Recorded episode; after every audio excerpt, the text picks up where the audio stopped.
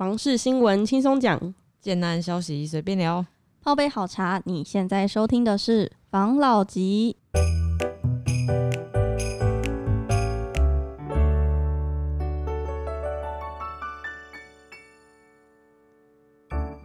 关心你的房事幸福，我是房老吉。我是大院子，我是茶汤会，我是五十岚我们今天久违的来连线我们的，老吉。没错，Hello 老吉哎，来，我们先进新闻吧。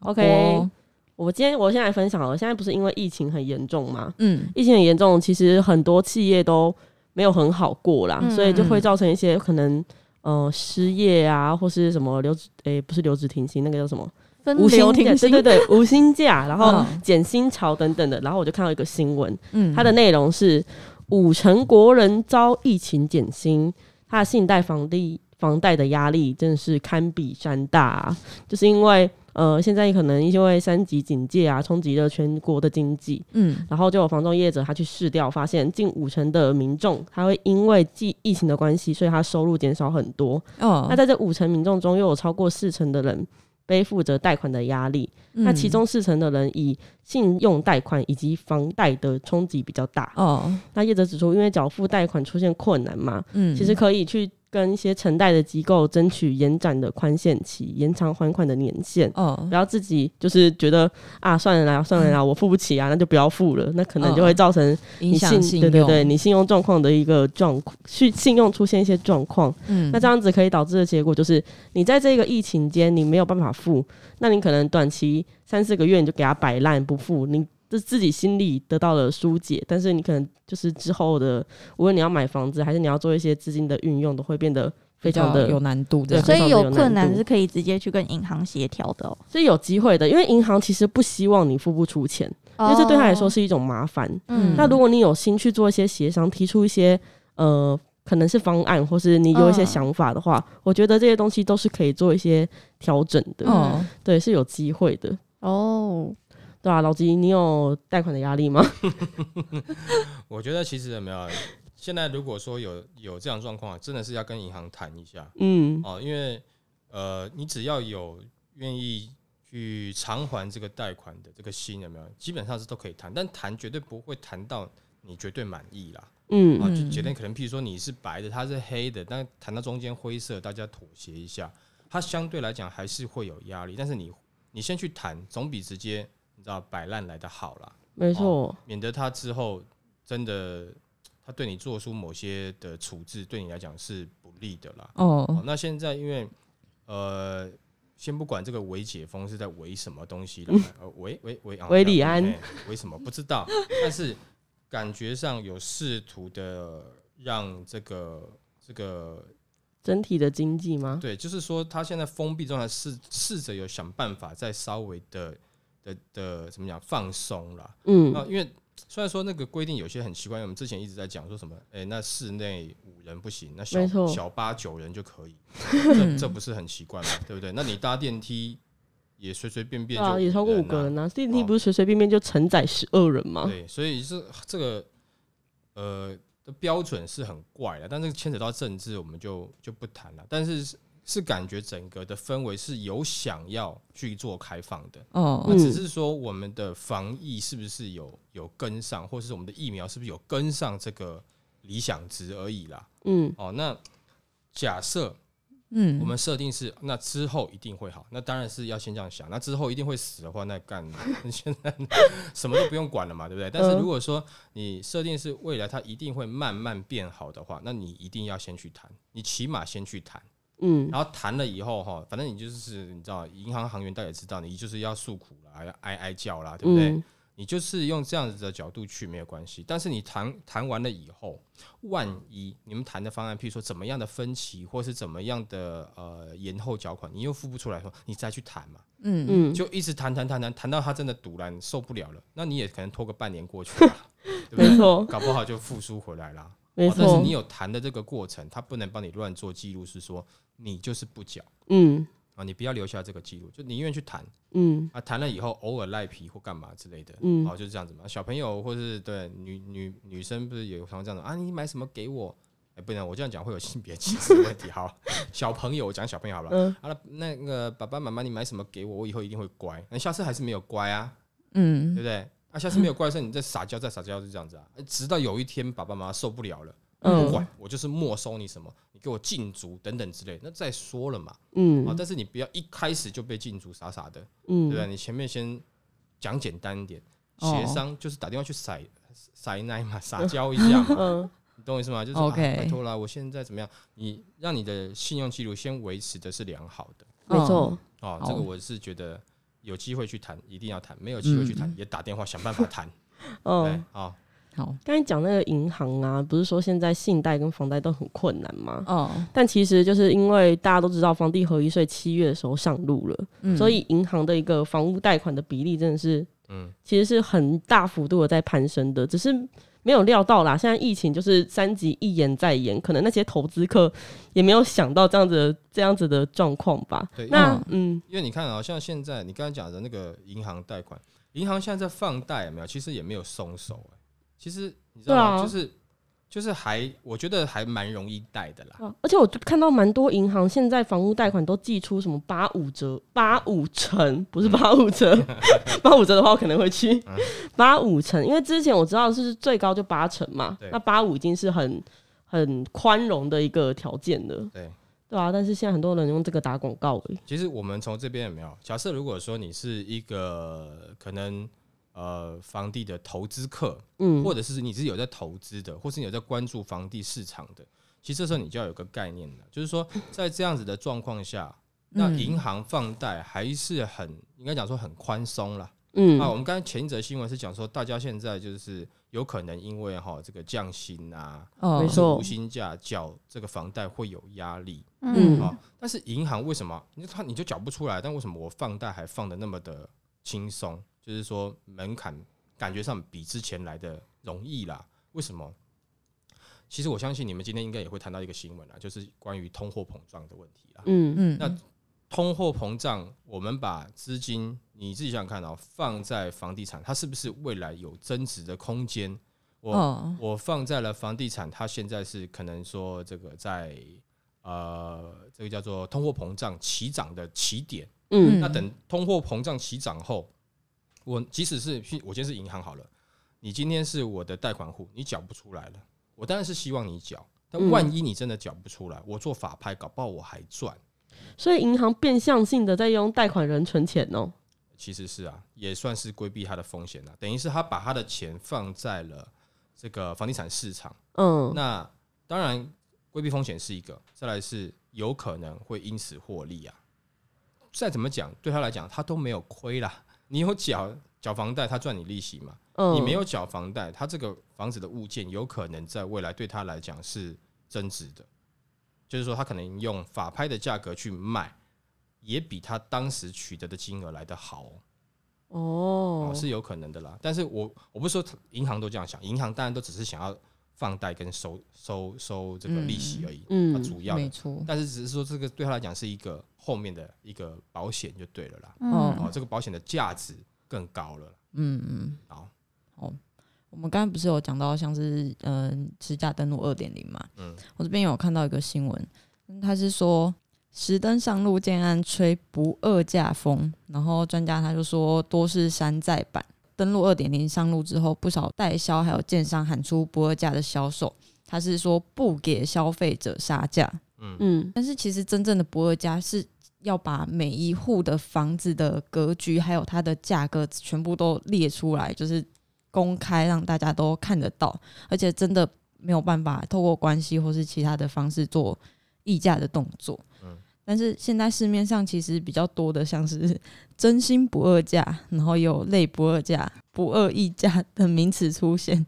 嗯其实最多的还是山寨的不二价，就是只要你有嗯有一些关系，它依然是可以，可能有一些那个折扣折扣的部分。对，嗯那它这个有折扣，它折扣后的金额是要把它公开出来的吧？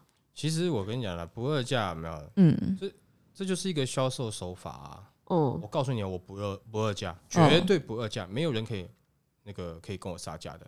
就我感觉你要买，就你跟我杀，我说，哎，那好了，你千万不要讲，我就让我就让你杀，整栋楼就只有你杀成功，哦，恭喜你，好、有自己的房子了，成交，就这样，就这样啊啊，那恭喜啊，圆梦了哈，未来在这边对不对？要自己的家庭哦，圆梦了这样子啊，那其实跟之前的手法也差不多嘛。就是它就是一个可以拿来当销售手法。哦它如果是每一间房子都直接用那个标签直接贴那个定价跟售价，嗯不不是定价跟售价，就是它是唯一售价的话，然后哦最后也跟实价登录是一模一样的话，那当然就真正的不二价啊，对不对？但是如果说他跟你讲说，呃，不二价不给杀，那其实就是一样嘛，就是一般的，只是换个名字啊。你平常卖自己的房子，你找中介帮忙卖的时候，你也会一样啊，我不给杀价，我不给杀价，不给杀价。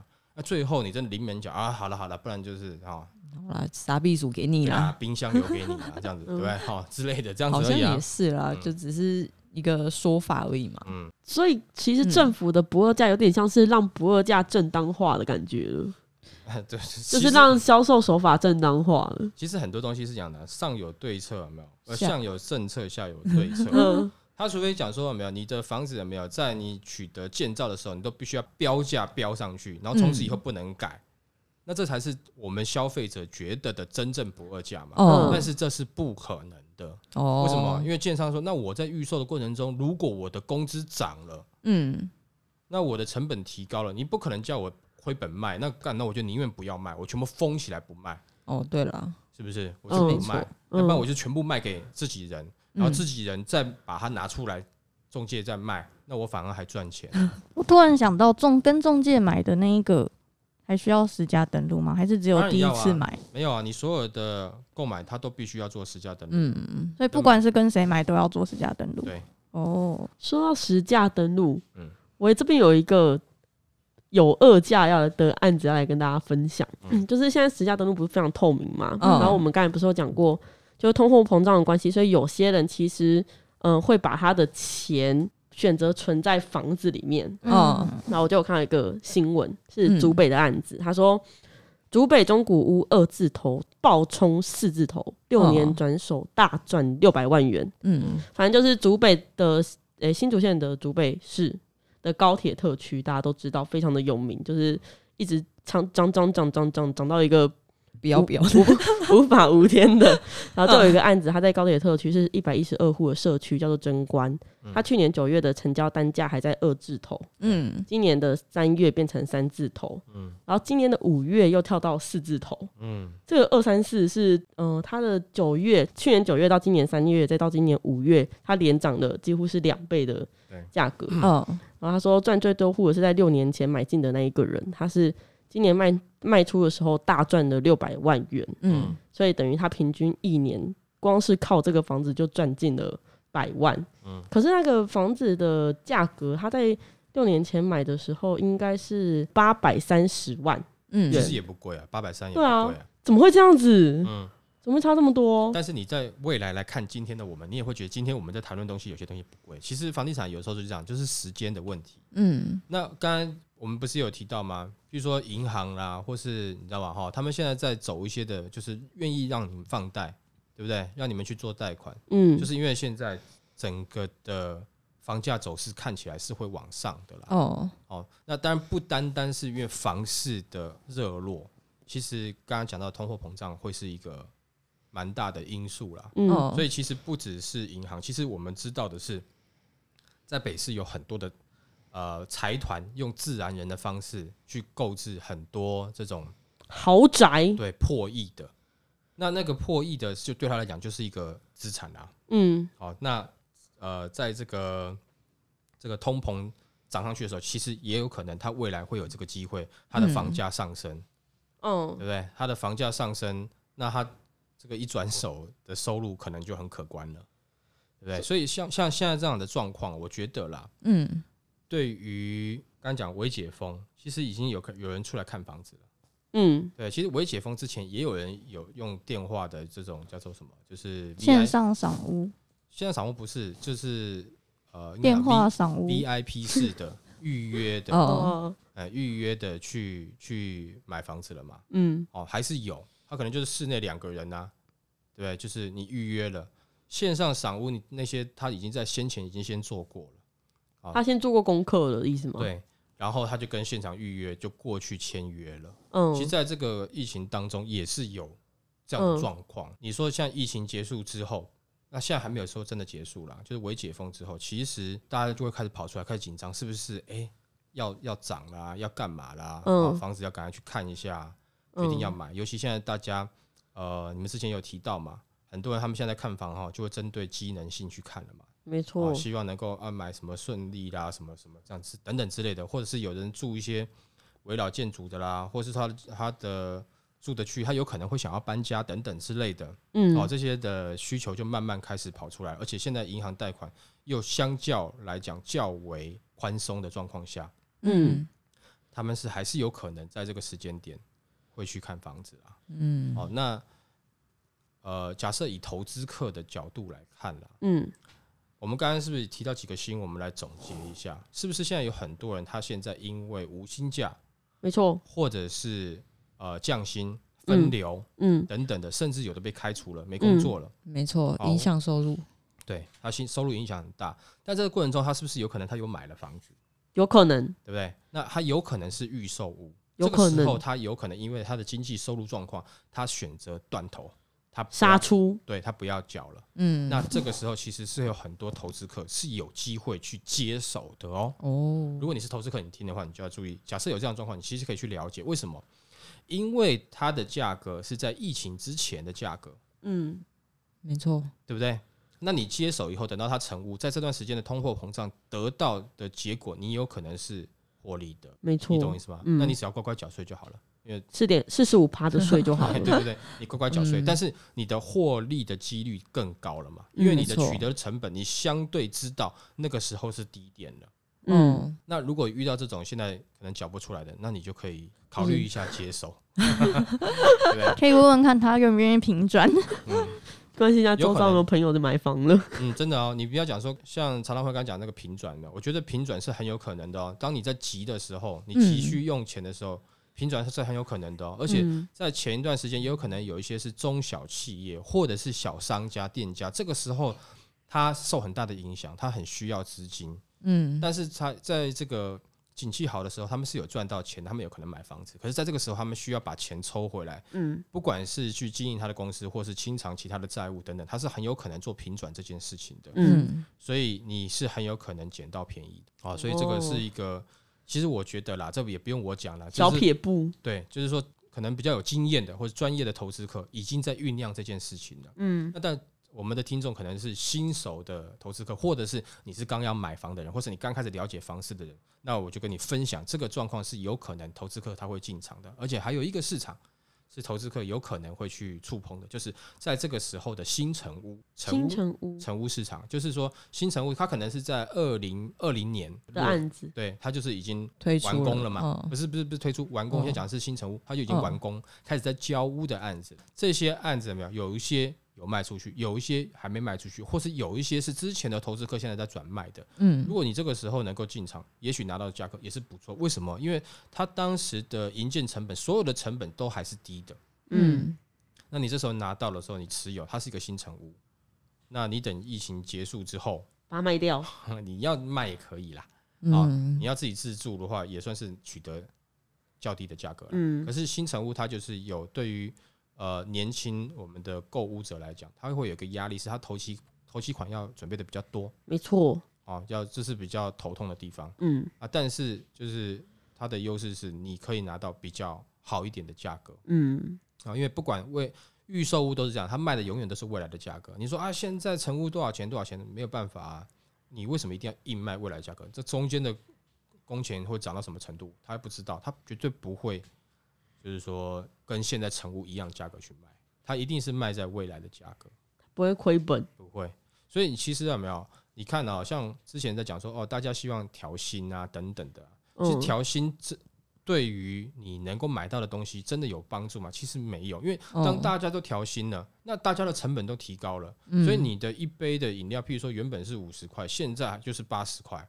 你你你你调完薪以后，其实你没有感觉，嗯你没有感觉，你我能买到的东西一样多啊。嗯你只有把那个钱拿去换到东西以后，那换到你觉得哎、诶就是你满意的东西，你才是这个钱才有价值嘛，哦嗯对不对？不然你要薪资高，那譬如说我给你印尼盾，不对？每个月十万，印尼盾每个月十万才多少钱？你懂我意思吗？嗯，那个数字不是重点，重点是这个数字它能够换到多少东西。嗯所以它整体啊、我们要求啊，所以大家要要要固定放假了哈，假期要有，然后呢，薪资要调高了，得到的结果是什么？你觉得好像很爽，你觉得哎、政府的政策很对，可是你买到的东西跟之前一样，甚至你买的东西比之前更少，日子嗯更苦了。奇怪，我的价变多啦，我薪资调高啦，为什么更苦？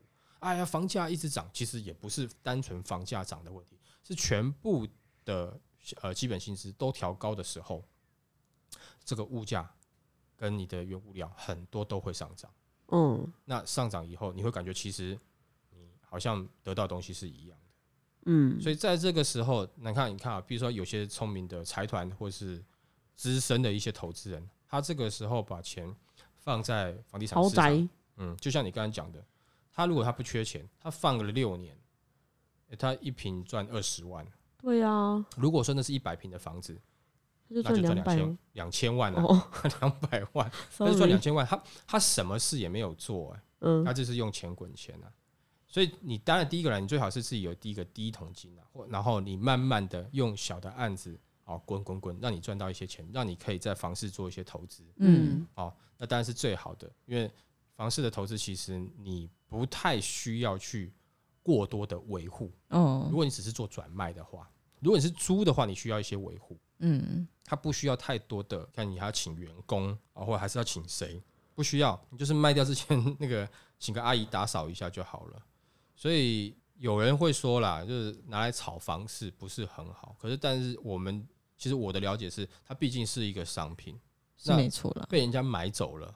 如果有人想要，那如果只有一个人要，那当然好谈；如果一堆人要，那当然卖方就是有筹码了嘛。卖方说的算，对，好，所以说，其实有时候你在拿物件的时候，当然第一个你的时间点，还有物件的稀有性，如果你看得准的话，其实刚刚前面讲的是有可能，哦，你是一个好的入场时间。虽然说嗯现在大家整体看起来，呃，疫情的状况不是那么明朗，哦，所有的嗯经济状况好像有点停滞。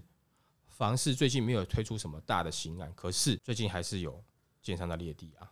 对啊，远雄他就疯狂裂地耶，他嗯今年在西屯那边就下手了两次，然后还有高雄那边，嗯而且我有看到新闻，他说他是带着建造买的，所以嗯就代表他早就规划好了。对他不管这块地他得不得得到，他就是十拿九稳，我嗯先规划就对了。所以嗯就他好像在呃开 buff 的感觉，对他应该是觉得他就是一定买得下来啦。对啊但是他不是，应该不是说他带的建造去，应该是在买完之前有没有？他就规划好吗？就是他可能已经买了大概八九成了啦。哦所以也就是说，他可能有几个钉子户，或是说他没有买到，他也会开发的的角度，他先先先送建造嘛。哦，那你土地没有取得，你送我们建造，送好玩的，嗯哦你懂我意思吗？所以他应该是买了大概八九成了，剩几户哦他就剩下最后，啊，我都已经规划成这样，你要不要进来？啊，你不进来的话，那你就是被被排在外面了。那最后人家就哦，好吧，那不然就是一起一并卖给你吧。哦，所以你像像台中最近也很多的的区域被开发嘛，像北屯，嗯，嗯北屯，北屯、水南、七屯，嗯，哎、北屯如果说你看啊，它现在的一平的单价在二十出头万的话，嗯。嗯。哎、还不错啊。我不知道你们北屯熟不熟啦，但我有一段时间蛮常去北屯那边的啦，有一段时间呢，但也好一段时间没有去了，很多年没去了。但是那段时间常在那边的时候，我觉得那边其实还不算太差，因为台中其实还蛮大的啦。台中超大，我觉得嗯台中的生活氛围我蛮喜欢的。它就是就是空气很糟而已，没有其他缺点，路又大条。又好骑又很平，但现在都戴口罩，没有差、啊，对不是？哦，也是啊，对，但没有，但总总体来讲啦，就是说他那边我觉得，哎、这样子的价格，嗯其实有可能吸引外地的投资客又过去了，嗯，因为这个看得出来，它绝对是有一个炒作的空间，就哦获利的空间，不要讲炒作啦，这是获利的空间呢，他绝对会有啊。他只要去那边，假设他去那边买了二十二十出头万，可是哦，我举个例子啊，你们先不要讲北市哈，我们前段不是讲说竹北吗？嗯你，竹北现在，呃，当然不是说全部的均价都讲，但是有几个指标的案子已经在五十几万、六十万一平了。对啊，那你在那边才二十几万，哎、大概将近三分之一，不要讲真的三分之一了，哈，百分之四十的价格了。你什么地方你砍到百分之四十，嗯，对不对？那台中又不是没有发展的城市，看起来是有发展的城市啊。对啊，那你就是用四成就四折的就可以在那边买到房子，有没有可能让这个就是有一些有投资眼光的人，或是你工跟就是说你可能你工作相关的，或是你想要自产的，嗯你会想要去那边买房子，是很有可能的。哦，是很有可能的。哦，所以我觉得也不是说现在哈，因为这个整体的叫什么？这叫做通货膨胀，嗯，搞得大家年轻人都一定买不起房子，还是有地方买得起。只是没错，只是有些东西真的跟你，比如说，假设我先讲到北屯，那可是跟我们的生活圈、跟我们的工作领域是有点远的啦。嗯，哦，没有错啦，对不对？跟跟我好像无关。那你嗯换个角度一想，那我现在如果我没有办法，我是不是我可以先做投资啊？嗯，就是说我先我先买了，那也许我知道它会涨，那未来我可以卖掉。嗯，但是如果说你自己一个人不行，那你就跟你的未来的老婆或者现在的女朋友，哦好友们，对几个就先弄一下嘛。嗯那也许你未来你卖掉，你可以获利一点点，可能那个获利一点点就变成是你未来自己在假设你要在北市啊、先不讲北市啊，新北购物嗯，啊，或者说刚才讲有一些在竹北的，嗯，对对？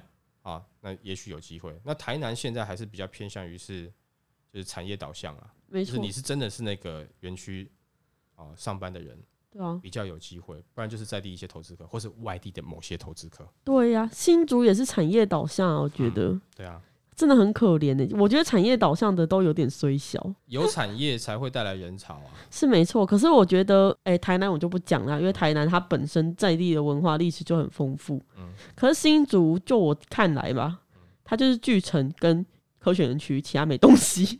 你都没有好好读新竹的历史，那新竹其实以前是台湾前三大城之一。那是以前，对啊，所以它还是有历史底蕴的啊、对不对？那 很很闻不到 哎、刚刚刚台湾刚开发的三大城市啊，一个是台南嘛，一个是新竹嘛，啊，一个是哪里？我突然忘记了。打狗，高雄吗？新竹、基隆吗？台中是日据时代开始，我讲的那是清朝那个时候的事情。哦，对，好了，没关系啦，反正新竹也是有一个底蕴的城市啦，只是说后续的发发展可能没有像台南这样子。新竹充满铜臭味，好不好？但是不管怎么样，它现在是有一个科技产业，它也是这个科技产业的整个台湾的核心呐、毕竟它还是核心呐、对啊，对，所以它这个区域呃未来的发展，我觉得因为 现在等于是科技产业的这种引领社会潮流的这种趋势已经越来越强了。以以前还有一些其他产业可以稍微一些抗衡，而现在科技产业好像已经远远摆脱他们。就一枝独秀对，啊。所以我觉得这个区域的发展还是还是会有，所以可能新竹、竹北它的价格不会停留在六十，可能还会再上去，啊，而且也许可能它在上去的速度会超乎我们想象，嗯，可能不是像我们想的，它可能呢五年呐、左右的，可能它在三年内，它又从六十到看吧，八十了，对，是有可能的啦。哦，那好可怕。你如果说是你手臂粗的这个投资客的话，你还是会在竹北下手。为什么？因为他这边就是每一年都会有产业人才进驻嘛，嗯，每一年就会创造出一些这个科有技新贵，对，那科技新贵就有可能去跟你买，嗯只要你的案子是真的不错的，是有可能跟你买的，嗯，所以你还是有可能稍微获利。没错，哦，就大致上啦，我们今天分享的这个东西，我们就是说最近现在的状况，不管是疫情，嗯。或者说呃房这个呃房地合一的二点零，嗯，然后通货膨胀，对。还有这个这个哎刚才讲了疫情的嘛，对，疫情防疫二点零，通货膨胀，实价登录，哦，对啊，实价登录，嗯。然后还是有线上，现在还是有很多建商在列地啊，还有我们给投资客的一些小撇步啊，嗯。大家赶快笔记起来。嗯，还有银行现在放放贷还算是还算是宽松，没错，那这样整体的这些条件具备了，我其实其实是觉得啦，哦，就是、呃，投资客现在不是不是这个这个叫什么，就是退休的时候，现在是应该需要分析的时候了。嗯，那自助客是更重要的，因为投资客他们是买来投资的，嗯。对他来讲，呃，这个这个是赚钱的东西啦。但是对我们一般自助来讲，就是你要来住的，所以嗯，你要这个时候，你应该更仔细去分析你要买的案子是什么嗯。哦，然后你假设你要你要买，我觉得现在的时间点是不错的时间点。刚才讲了，因为放贷还是容易，没错，然后疫情受影响，你们好谈价格，嗯，然后也有可能会有一些之前的投资客体质不良的，现在可能要断头，嗯，杀出，对你是不是有机会接手？嗯，哦，这个时候也许你可以买到这个经济实惠的理想的房子，高 CP 的，对，好不好？那今天就这样子喽，给大家分享一下，好不好？好，好，OK 谢谢大家收听房老吉，老吉。拜。